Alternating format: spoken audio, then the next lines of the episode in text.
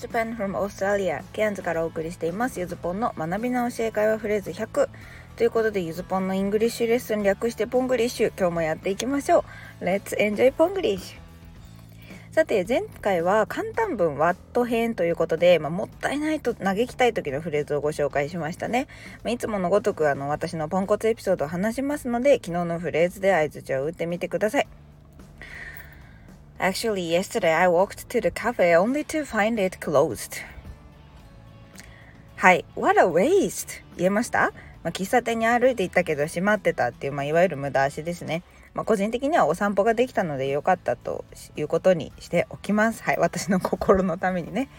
ちなみにケアンズでは、まあ、これ全オーストラリア全域なのか分かんないですけど、カフェね、だいたい6時半とかには空いてます。逆にね、3時とか2時にはもう閉まってるんですよね。なんであの夜型にはね、厳しい世界でございます。はい。で、後半は、え what あ、何々の形にも他にもいろいろ言いやすい表現があるよとか、あとまあいい意味でも悪い意味でもいろんなパターンで使えるよっていうことをご紹介しましたね。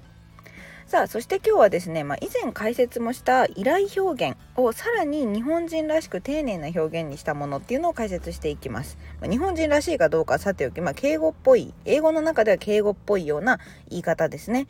でちなみにこれ答え方に注意が必要な疑問文になります。Today's phrase Would you mind taking a photo? Would you mind taking a photo? 写真を撮っていただけませんか？と。まあ、一応日本語もね、いただけませんか？としましたけども。依頼表現前も解説しました。ドアを開けてもらえますか？ってね、あの、この英会話フレーズ100でも言ったんですけど、覚えてますかね？うん。Will you open the door? とか Please open the door まあこの辺でいいんじゃないかなと思いますでじゃあ今日の今回のね、えー、Would you mind なんちゃら ing において一番大切なことは何かっていうとマインドの意味です。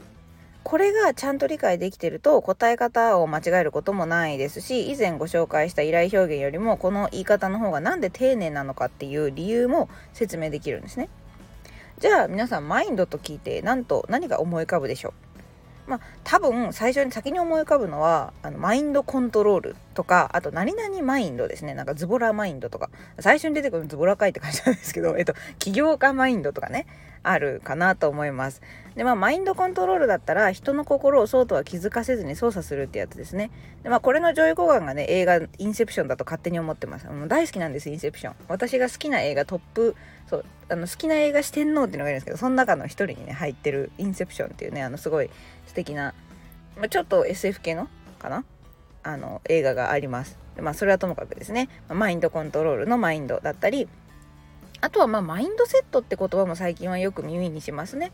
でさっき言った起業家マインドっていう風に、まあ、日本語とも普通に組み合わされてカタカナとしても浸透しつつあるので名詞としてのマインドの意味は多くの人がなんとなく知ってることと思います。でも今回のフレーズに使われてるマインドは Would you mind で You の後ろに来てるので動詞ですじゃあ動詞マインドはどんな意味だかご存知ですか？はいこちら正解はですね気にするとかなんか嫌だなって思うとかそんな感じの動詞なんですねまあ、名詞マインドが精神とか心とか意志みたいな意味を持つことを考えると、まあ、なんとなくつながりはあるかとは思います。なんでまあマインドはね、私は結構エンジョイの仲間みたいに思ってます。私の頭の中ではエンジョイとマインドはあの手つないでるんですよね。楽しいのと気にするので。で、まあ、日本人が励ます時のフレーズにも結構動詞マインドは使われてるんですよ。ドンマイです。ドンマイ。Don't mind 気にしないでですね。で、まあ、これはですね、あの、カタカナ版で、まあ、ドンマイで、んどが落ちたんですけど、ドンとマインドのドンのこの t とマインドのこの最後の d らへん、まあ、n あたりまで落ちて、ドン、マイになってるわけですけど、英語圏だとですね、ネバマインドの方がよく聞きます、正直。ネバマインド。で、まあ、じゃあ、ここら辺まで来て、マインドの意味も分かりました。じゃあ、Would you mind taking a photo はどんな意味になるのか。これですねあなたは写真を撮ることを気にしますかね？みたいなことを直訳だと言ってるんですね。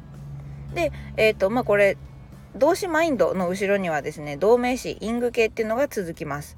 でじゃあこれが何で遠慮がちなのかっていうのは今の日本語訳からも納得できたんじゃないですかね何々してもらえませんか？よりもさらに一歩引いてちょっとこれやってもらいたいんですけど何するの？嫌ですかねみたいな聞き方をしてるわけです。でこれまあ would の代わりに do を使うと丁寧さはちょっとだけ下がります。ただまあ引き続きあの気にしますかねって聞いてはいるので丁寧ですね。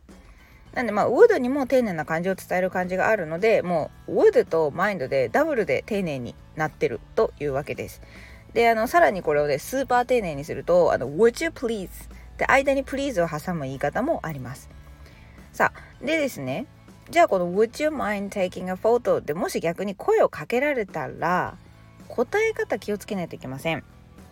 だって撮るの気にしますかね？とか写真撮るの写真撮るの嫌ですかね？って聞かれてるわけだから了承したい場合あ大丈夫ですよとか気にしませんよって言わないといけないのでノーで答えます。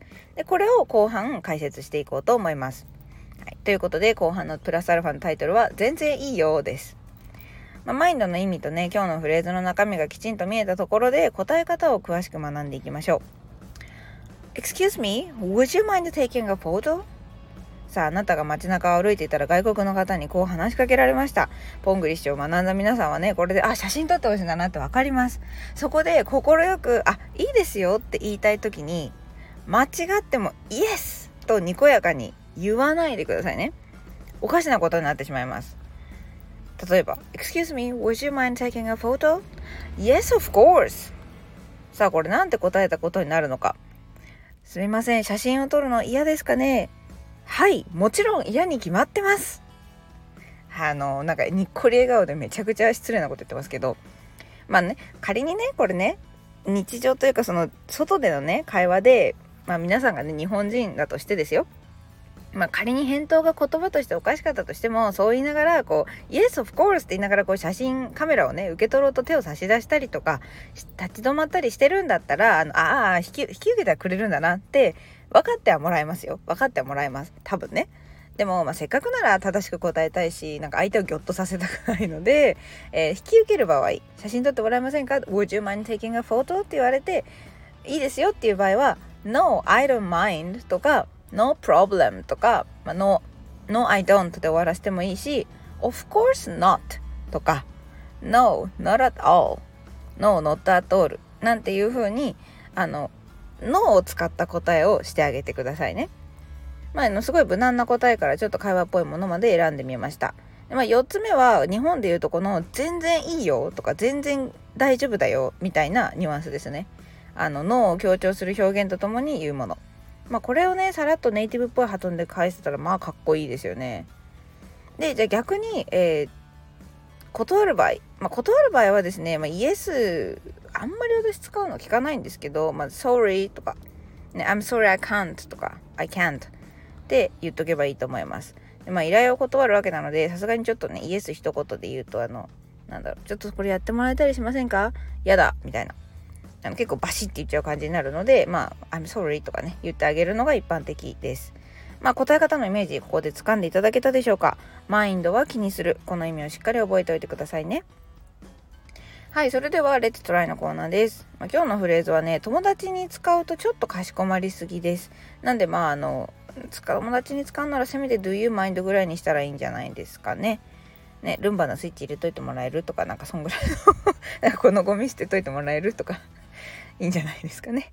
で、じゃあ今日の3問は日本語を英語にする問題です。えー、1つ目、写真を撮ってもらえませんか？もちろんです。これ会話文セットでやってください。で、2問目、ボリュームを下げていただけませんか、ま、なんかうるさいんでしょうね。ボリュームを下げていただけませんか？そして3番目、静かにしていただけませんか？はい、ということで、いかがでしたでしょうか？サンプルアンサーのコーナーです。今日もあなたは素晴らしい。1つ目、写真を撮っていただけませんかに対してもちろんですって答えるには、え、Would you mind taking a photo? もしくは Would you mind taking a picture? で答え Of course not とか No problem とか Not at all ですね。で、え、2問目ボリュームを下げていただけませんか Would you mind turning the volume down? でまあこれあの結構私もやるやつなんですけど Would you mind turning the volume a little bit down? とか Would you mind turning the volume down a little bit? なんていう風にちょっとだけってあのつけるのもねまたなんか若干丁寧っぽくなるのかなと思います。で3つ目最後ですね静かにしていただけませんか？Would you mind being quiet? まあ、例えばねこう劇場でも静かにしなきゃいけないのにまだ喋ってる人とかがいたら、まあ、その人に対して「Oh sorry would you mind being quiet?」なんていう風に言うといいと思います。ねまあ、皮肉っぽく言うこともできますけどね。ま、皮肉っぽくは言わなくていいです、別に。はい。ということで、まあ、B 動詞もね、これもちろんイング系にできますので、まあ、would you mind を、まあ、口癖とまでいかなくても出せるようにしてですね、上品なお願いができるようになりましょうね。Okay, today's lesson is over. Thank you for listening. Would you mind telling me about your dream? Alright, have a happy day with Spanglish. Bye.